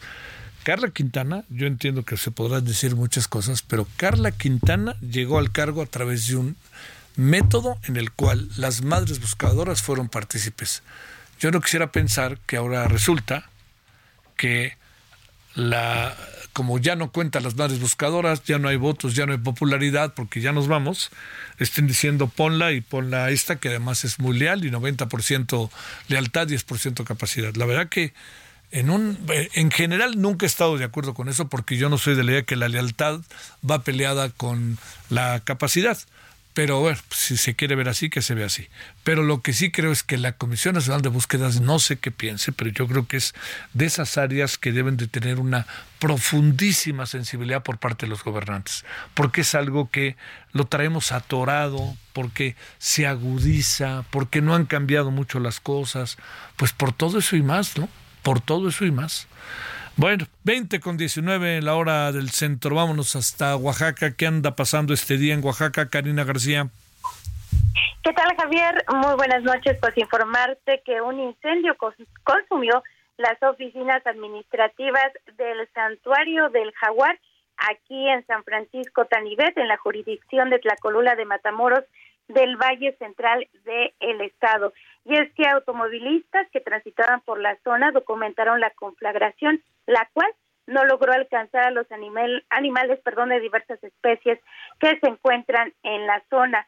Autoridades de protección municipal de la colula de Matamoros confirmaron el hecho y posteriormente pues el director de este santuario aquí en Yagul, Víctor Rosas Vigil, pues dio eh, una explicación acerca de este incendio que eh, presuntamente y de acuerdo a su versión fue provocado por eh, sujetos desconocidos.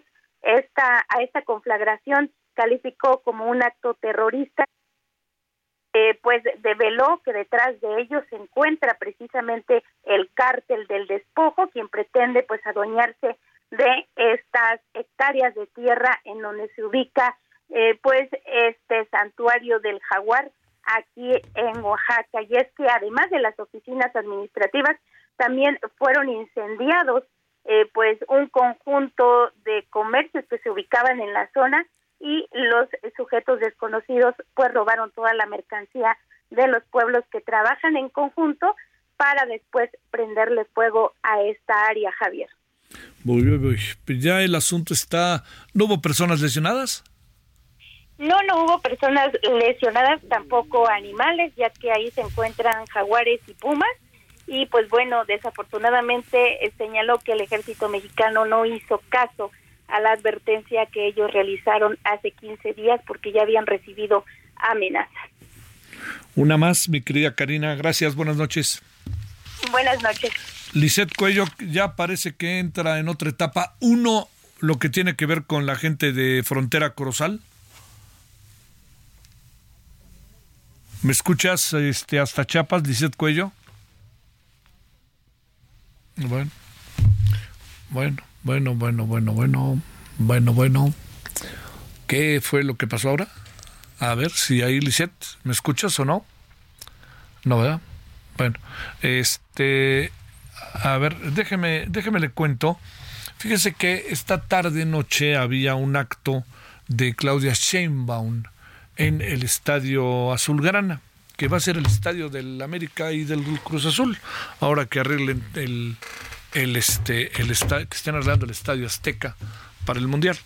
Entonces, este la sorpresa fue que eh, la verdad que el estadio estaba semi vacío. Así como se lo digo, semi vacío. Y estando el estadio semi vacío, lo que acabó pasando fue que eh, pues se tuvo que suspender el acto. Entonces hubo reprimendas, la gente se fue, chifló, medio encabritada, quieren hacer otro acto ahora el 12 de noviembre y van a obligar a todos a ir para que se llene el estadio como si estuvieran jugando este el Cruz Azul o el Atlante, ¿no? Vaya usted a saber, o, o el América, pero la cosa es que no les fue bien hoy. Todo apunta a que el proceso se debió a una mala organización, pero como sea, esto pasó. No estoy comparando. No estoy comparando. Hago una referencia histórica. El primer acto de Marilena Vázquez Mota como candidata del PAN a la presidencia fue en el Estadio Azulgrana, Estadio Azul. Y le debo de decir que fue un estadio semi vacío y fue un acto fallido al final que sí pesó en el ánimo de. Aquí no, porque tiene la maquinaria, pero diría yo, pues focos rojos, ¿no? Ahora sí que pónganse a las vivas y empiecen a echarle la culpa a los organizadores, pero también porque no escuchan a la gente si la gente quiere ir que la están obligando a ir, ¿no? Bueno, sí o no. A ver, Lisette Cuello, ¿me escuchas? Claro que sí, Javier, muy buenas noches. Te saludo con gusto a ti al auditorio. Informarte que la madrugada de este martes fueron liberados los ocho policías que estaban retenidos en frontera Corozal, municipio de Ocosingo, en el estado de Chiapas, desde el pasado 12 de octubre. La noche de este lunes, habitantes de la comunidad realizaron una asamblea para analizar la situación de estos elementos en donde determinaron entregarlos. Los eh, pobladores, Javier, también entregaron a las autoridades cinco armas largas, tres armas cortas, doce cargadores de armas largas y tres eh, cargadores también de armas cortas, así como los dos vehículos en los que los elementos se transportaban el día que fueron eh, retenidos. Eh, déjame comentarte que las autoridades hablaron ah, con los familiares aquí en Tuxtla Gutiérrez para acondicionarlos y pedirles que liberaran la vía que tenían bloqueada frente a la Secretaría de Seguridad y Protección Ciudadana en Tuxtla Gutiérrez, eh, Chiapas. Fue alrededor de las seis de la tarde que los policías estaban entrando a la ciudad capital y eh, pues no fueron entregados a sus familiares en donde tenían este bloqueo, sino que fueron entregados directamente a sus eh, hogares. Ahorita los familiares están eh, pidiendo a las autoridades que, bueno, pues eh, den un seguimiento en cuanto a la parte médica para estos ocho policías que estuvieron retenidos y, bueno, pues están pensando en tener también una indemnización, Javier. Perdón, ya no pudimos platicar, Dicet, pero luego lo haremos. Gracias, pausa. El referente informativo regresa luego de una pausa.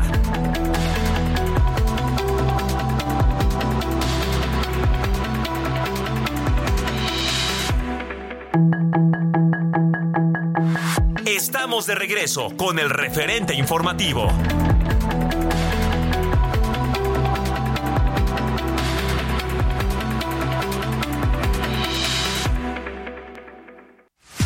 Somos más que energía, somos bienestar. Así como llevamos electricidad a todo México, llevaremos Internet para todos. Somos fuentes limpias y renovables. Construimos el Parque Solar en Puerto Peñasco, Sonora, el más grande de toda América. Somos proyectos prioritarios. Electrificamos trenes, aeropuertos y sistemas de transporte, conectando a todo el país. Somos CFE. Somos más que energía. Gobierno de México.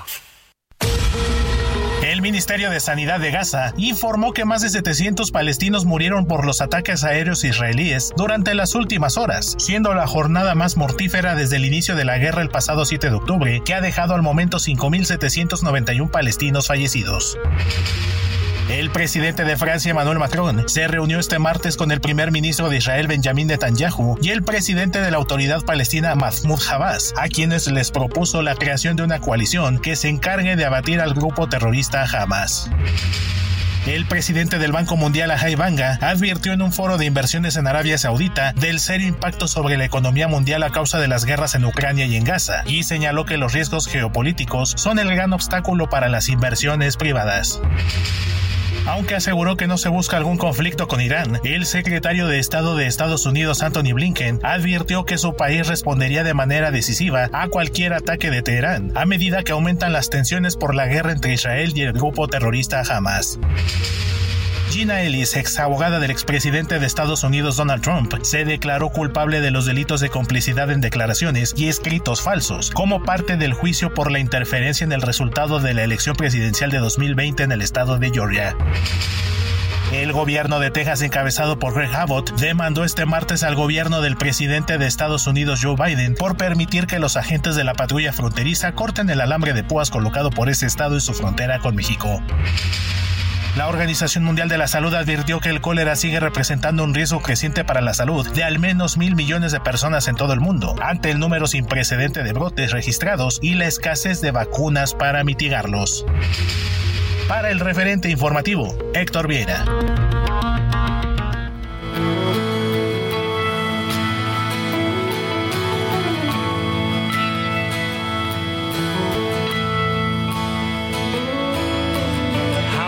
Special people change? How many lives are living strange? Where were you while we were getting high? Slowly walking down the hall, faster than a cannonball. Where were you while we were getting high? Someday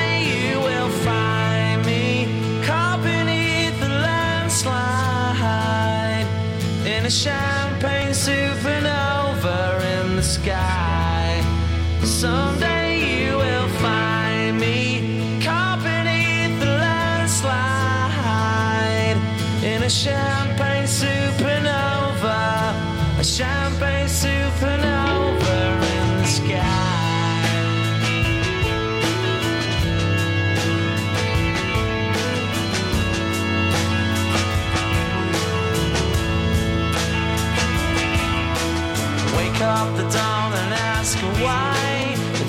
a dream, she never dies. Wipe that tear away now from your eye. Slowly walking down the hall, faster than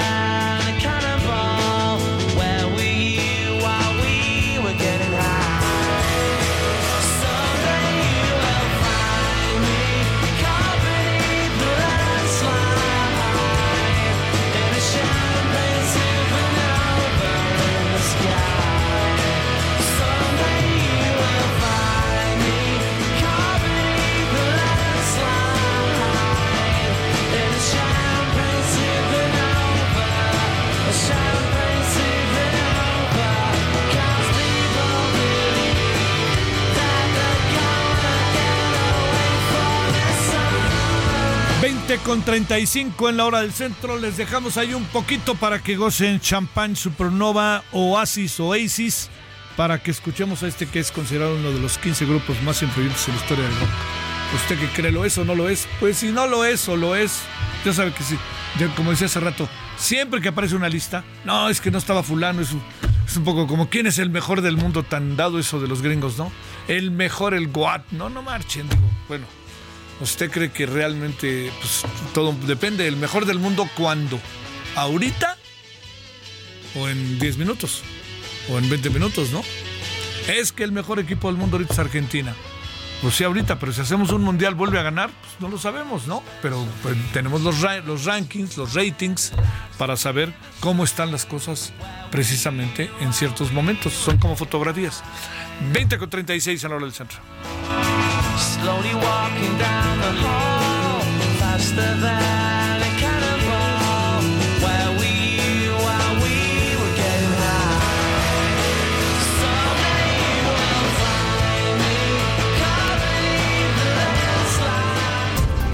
Solórzano, el referente informativo.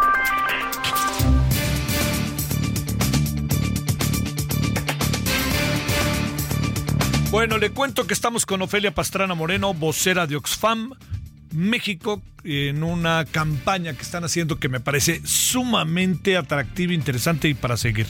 Ofelia, ¿cómo has estado? Muy buenas noches. Hola Javier, buenas noches aquí en la Sierra de Puebla, desde donde eh, me enlacé con ustedes y gracias por el espacio. Sierra de Puebla, ¿en dónde que medio conozco? ¿Dónde estás exactamente? Cuetzalan, Ah, Cuetzalan, que además ya te cayeron las nubes encima, ¿verdad?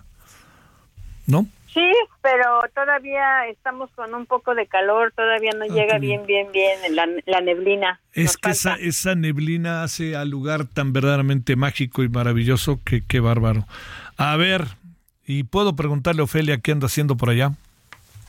Pues yo acá vivo, fíjate, ya acá vivo, ya tengo más de 36 años acá eh, acompañando a mujeres indígenas para, pues, eh, lo que nosotros hemos llamado, pues, eh, la, el fortalecimiento de las mujeres, ¿no? Y el respeto a sus derechos también.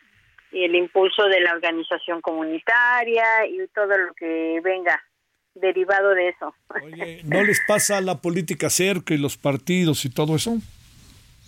Sí, horrible. En esas épocas mejor nos retiramos a nuestros aposentos, a las cuevas. Oye, a ver, ¿qué andan haciendo como una campaña de voces de vida defensoras de la tierra? Pues mira, la campaña eh, es una campaña nacional eh, que está impulsada por eh, cinco organizaciones, MOD de Tabasco, Flor y Canto de Oaxaca, Amo Chimayagüe de Morelos, Tocha Nuestra Casa y Macegua aquí en, en Puebla, y Sembradoras Xochimilpas de la Ciudad de México.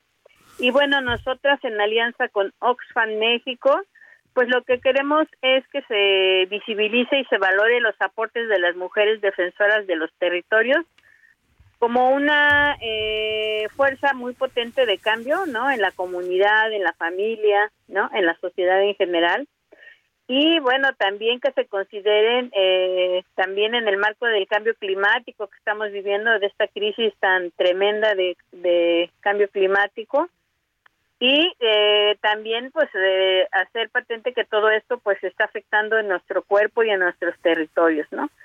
Eso es lo que queremos que se visibilice eh, a las mujeres en los diferentes lugares que te comenté, ¿no? Sí. Oye, a ver, ¿y cómo se va organizando, desarrollando? ¿Cómo puede uno ver resultados? ¿Cómo funcionan este tipo de campañas?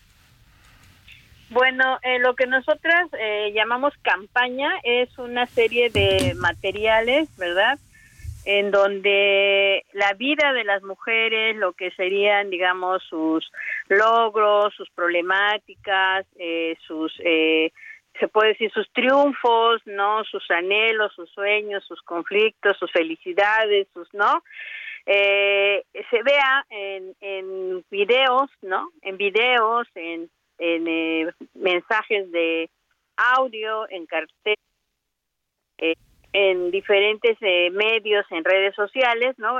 donde las personas que no están tan familiarizadas y las que sí están cercanas a las mujeres, pues vean lo que y valoren lo que las mujeres hacen y las que no lo conocen, pues que lo conozcan, ¿no? Entonces, pues tenemos toda una serie de videos, tenemos el video de la campaña nacional, cada región tiene su video propio en donde visibiliza eh, el trabajo pues que hacen las mujeres, ¿no? Y eh, eh, dependiendo de la región en donde estés, bueno, pues las las compañeras han, han participado, todas las todos los materiales están hechos con ellas, ¿no? O sea, no los hicimos nosotras como mujeres mestizas o acompañantes, sino que los hicimos con ellas, ¿no? Por ejemplo, en Tepoztlán, pues se, visibiliza eh, la lucha que dan en contra de los megaproyectos, ¿no? De las industrias extractivas, el, la famosa autopista que tanto ha afectado, ¿no? Eh, en Oaxaca, pues en los valles centrales, pues el problema de sequía que afecta principalmente a las mujeres, en Tabasco, eh, la expansión de los monocultivos de azúcar y palma, las afectaciones de las obras del tren Maya. En la Ciudad de México, pues el cambio de uso de suelo, ¿no? Y el, el problemón que tienen ahí también ellas por el agua que se está llevando a la Ciudad de México. Nosotras aquí en la sierra, pues la defensa del territorio que hacemos, la protección de la biodiversidad, el trabajo que se hace por recuperar la soberanía alimentaria, la lucha que tenemos para que todos sembremos lo que comemos, ¿no? Y bueno, también todo un tema que traemos a raíz de la pandemia en la recuperación de la medicina tradicional y la sabiduría ancestral de las mujeres. Ni más ni menos. Híjole, oye, hay algo que en la información que van a conocer, si podemos hablar, que me llamó la atención, que el, una tercera parte de la población mundial depende de los bienes naturales que se gestionan de manera colectiva. Sí. ¿Eso qué significa, Ofelia? Pues mira, los bienes comunes, los bienes naturales, pues es todo lo que nos permite sobrevivir en el mundo, ¿no? Este, y todos, pues la mayor parte de la población, pues participamos de eso, sobre todo las mujeres, ¿no? sostenemos la vida, los cuidados, pero pues resulta que no tenemos eh, control de muchas cosas. Por ejemplo, te hablaría, te pondría el ejemplo de la tenencia de la tierra, ¿no? De, de un número determinado que te gusta, nosotras este, hicimos apenas un, un estudio sobre eso. De, 10, de 100 mujeres, eh, 16 tienen tenencia de la tierra, son dueñas de su tierra. ¿no? Entonces, pues a pesar de que sostienen la vida, ¿no? Eh, conservan los bienes naturales, los bienes comunes, ¿no? De todos, pues resulta que no pueden participar en la toma de decisiones, ¿no? Y eso es algo que en en los cinco lugares en donde se está desarrollando la campaña, pues lo ponemos también en el centro, ¿no? Como eh, el, el hecho de que cuides no quiere decir que sea de tu propiedad, y también cómo influye que no sea de tu propiedad si ya por ejemplo tu marido ya vendió el terreno donde tú tenías tus plantas medicinales, ¿no?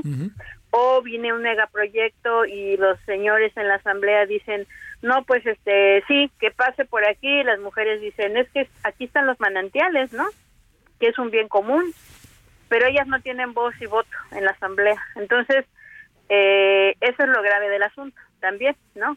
También producen eh, muchos alimentos, muchas medicinas, ¿no? Están en sus manos y tampoco pues tienen acceso a los créditos, ¿no? Para que tú a ti te den un apoyo eh, tienes que tener a tu nombre el predio, ¿no? Por ejemplo, eh, y eso no lo tienen las mujeres. Hay muchas reticencias entonces. Digamos que tanto reticencias no, sino como que una una idea, ¿no? De que de que las mujeres pues no tienen ese derecho cuando pues sí tenemos todos, todas y todos el derecho de tener la propiedad. ¿no?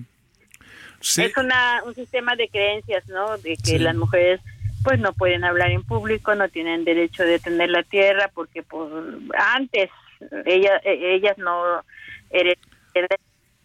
Afortunadamente ya se ve que sí heredan la tierra, pero es muy poco, ¿eh? Se celebra algo, no sé cómo decirlo, el día de hoy siendo el día eh, mundial del el día del cambio climático? Pues mira, yo creo que más que celebrar, creo que es un, es un día de conciencia, ¿no? Es un día para hacer la conciencia en que pequeñas acciones pueden hacer grandes cambios, ¿no? Revisarnos nosotros, nosotras, este, obviamente que ni los campesinos ni nosotros en lo individual somos los principales este eh, causantes del cambio climático, ¿no? O sea, no, pero pues sí podemos hacer esta conciencia de cómo puedo contribuir yo desde lo local, pero siempre señalando que esta es una crisis global y que no es este eh, no es una bronca de los campesinos ni de las mujeres, es una bronca pues de las grandes agroindustrias, ¿no? De la de la explotación de, de los eh, petrol, petrolera, ¿no? De las grandes eh, energías este, de los dueños del planeta, entonces ellos son los responsables y bueno, nos está afectando a todos. Hacer esa conciencia también de que de que tenemos que conocer un poco más, ¿no? De dónde viene lo que consumimos, ¿no? Moderar tu consumo si es que tú sabes de dónde viene por ejemplo, una playera que te cuesta 50 pesos a una camisa bordada que te puede costar 200, ¿no? A quién estás favoreciendo, a quién estás beneficiando, a quién estás afectando. Creo que todo eso son pequeñas cosas que contribuyen y, que podemos hacer un cambio si es que tomamos esa conciencia. Oye, este, ¿y cuánto tiempo tienes allá, eh, en Cuetzalan? Bueno, eh, tengo 32 años acá viviendo. Yo soy del estado de Veracruz y estudié en, en la ciudad de Puebla y luego con un grupo de amigos decidimos pues la opción de irnos al campo, ¿no? A, hacer, hacer, alguna actividad eh, que pues fuera un poco más allá de poner un, un negocio particular, un consultorio y pues aquí seguimos. Me parece muy bien. Te mando muchos saludos, Ofelia Pastrana. Muchísimas gracias, Javier. Un gusto estar contigo, con tu auditorio. Y pues ojalá que podamos eh, en otra ocasión pues decirles cómo nos fue en la campaña. ¿Cuándo terminó? ¿Cuándo podremos saber eso? Pues yo considero que por ahí de noviembre, de diciembre, en diciembre podemos ya decir qué tal nos fue, qué tanto pues ir, eh, hubo algún tipo de impacto. Ahora ya lo estamos viendo un poco en la comunidad, porque ahorita la campaña arrancó en las comunidades y sábado pasado tuvimos un encuentro de mujeres defensoras del territorio y nos comentaba una compañera que los carteles que fuimos y pegamos en las comunidades, bueno, que también ellas pegaron, llamaban mucho la atención y decían, ah, pues mira, ahí está fulanita, ¿y qué está haciendo? Ah, pues tiene su producción para autoconsumo de, de esta planta o de este producto. Ah, sí, sí, o sea, creo que vamos por buen camino y eh, nos pueden seguir también en redes sociales. Ahí pueden buscar la campaña, está así como Voces de Vida, Defensoras de la Tierra, en diferentes este, perfiles de nuestras organizaciones, las que ya mencioné, ¿verdad? Y pues ahí, eh, pues darle like y compartir, ¿no? Este, mod en Tabasco, así se, como suena con doble O, mod. Floricanto es otra. Sale. Te mando, un gran, seguir. te mando un gran saludo, Ofelia. Buenas noches. Buenas noches, Javier. Que descanses. Adiós. Tú, hasta luego. Ofelia Pastrana Moreno, vocera de Oxfam México, campaña Voces de Vida. Antonio Ramírez, ¿qué anda pasando, querido Antonio? ¿Cómo te ha ido? ¿Qué anda pasando con la llegada de Otis en Acapulco? ¿Cómo estamos, Javier, amigos de Heraldo Radio? Qué gusto saludarles desde el puerto de Acapulco. Pues alerta máxima, alerta máxima para el puerto en estos momentos porque Otis ya es categoría 5 y es un huracán categoría 5. Se encuentra ubicado a 130 kilómetros al sur sureste del puerto, por lo que se esperan lluvias torrenciales, fuertes vientos, oleaje de 6 a 8 metros de altura en las costas del estado de Guerrero. Se prevé que el huracán impacte entre Acapulco y Tecpan de Galeana entre las 4 y 6 de la mañana. En estos momentos hay lluvias en diferentes partes del puerto de Acapulco, lluvias moderadas y sin rachas de viento. Este viento espera que empiece a llegar a partir de la medianoche. A través de las redes sociales empiezan a reportar saldo blanco lluvias eh, moderadas y aisladas en diferentes partes del puerto de Acapulco. Al respecto, las autoridades correspondientes, la gobernadora Evelyn Salgado Pineda, encabezó la instalación del centro de mando para la atención de los efectos del huracán, en el cual están participando los tres niveles de gobierno en revisión a las acciones y estrategias de prevención de este fenómeno meteorológico. Además, muy temprano, hoy muy temprano, se anunció la suspensión de las clases en todo el estado de Guerrero para la tarde del día de hoy y para el día de mañana en todo el estado de Guerrero, en todos los niveles, debido a la amenaza debido a la amenaza que representa la tormenta tropical Otis. Oye, Antonio, este, ¿la hay gente en la calle o poco a poco se va la gente metiendo a sus casas? ¿Qué alcanzas a apreciar allá desde Heraldo Acapulco, Heraldo Radio Acapulco 88.9? La gente muy temprano se empezó a resguardar. Te hablo que por ahí de las 3, 4 de la tarde prácticamente parecía como si fuera la hora de salida de, todo, de todos los trabajos. Estaba ya haciendo, hubo compras de pánico en todos los centros comerciales. La mayoría de ellos empezaron a tapiar sus ventanales y a prepararse a esta tormenta tropical y cerraron, a este huracán, corrijo, y cerraron sus tiendas 8 de la noche. Prácticamente 8 de la noche se detuvo la actividad económica en el puerto de Acapulco cesó también el transporte, quedó el transporte en mínimo prácticamente y la gente está resguardada desde muy temprano porque este anuncio se comenzó a realizar desde el día de ayer. Desde ayer, desde ayer lunes, gobierno del estado y municipio de Acapulco estuvieron informando sobre Otis, su peligrosidad y poner mucha mucha atención porque sí se espera que golpee incluso más fuerte que el huracán Paulina de allá que, nos cayó en el año 1997. Uy, uy, uy, uy, uy, uy, y me tocó a mí cubrirlo, fíjate. Oye, una última cosa, Antonio. Este, eh, eh, digamos, se acerca también el próximo fin, la, la próxima semana, un fin de semana largo de, híjole, que le viene siempre muy bien a Acapulco de, de, de primero de noviembre, etcétera. ¿Algo que comentar sobre eso, Antonio?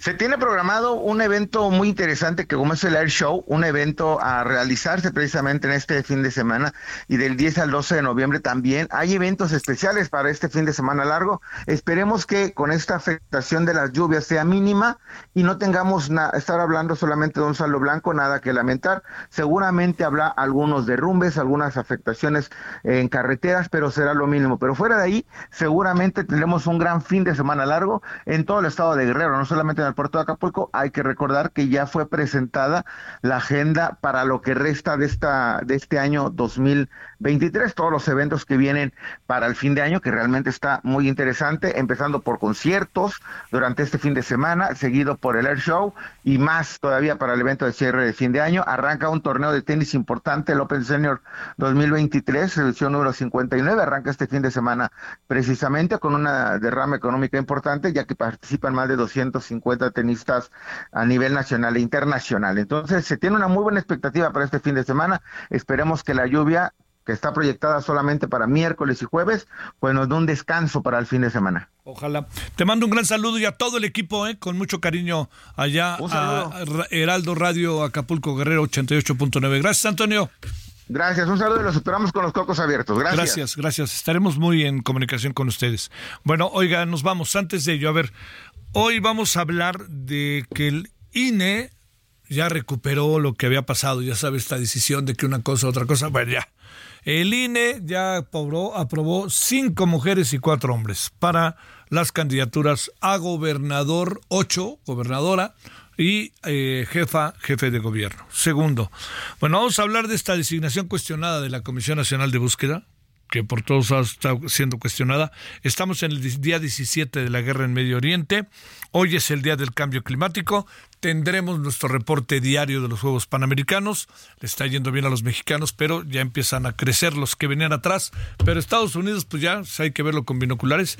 Y Marta Bárcena, la embajadora, como todos los martes, estará con usted y con nosotros. Bueno, pásela bien. Estamos en unos eh, cinco minutitos aquí junto en radio, en televisión, Geraldo Televisión, en el 88. Estamos en el canal 8.1 de televisión abierta para que ojalá por ahí nos, nos busque. Estamos en Easy en Sky, estamos también en nuestros portales y ahí estaremos para que estemos juntos de las 21 horas hasta las 22.30 horas. Por lo pronto, tenga usted buena noche y nos vemos al ratito. Ojalá nos alcance. Dios. Hasta aquí Solórzano, el referente informativo.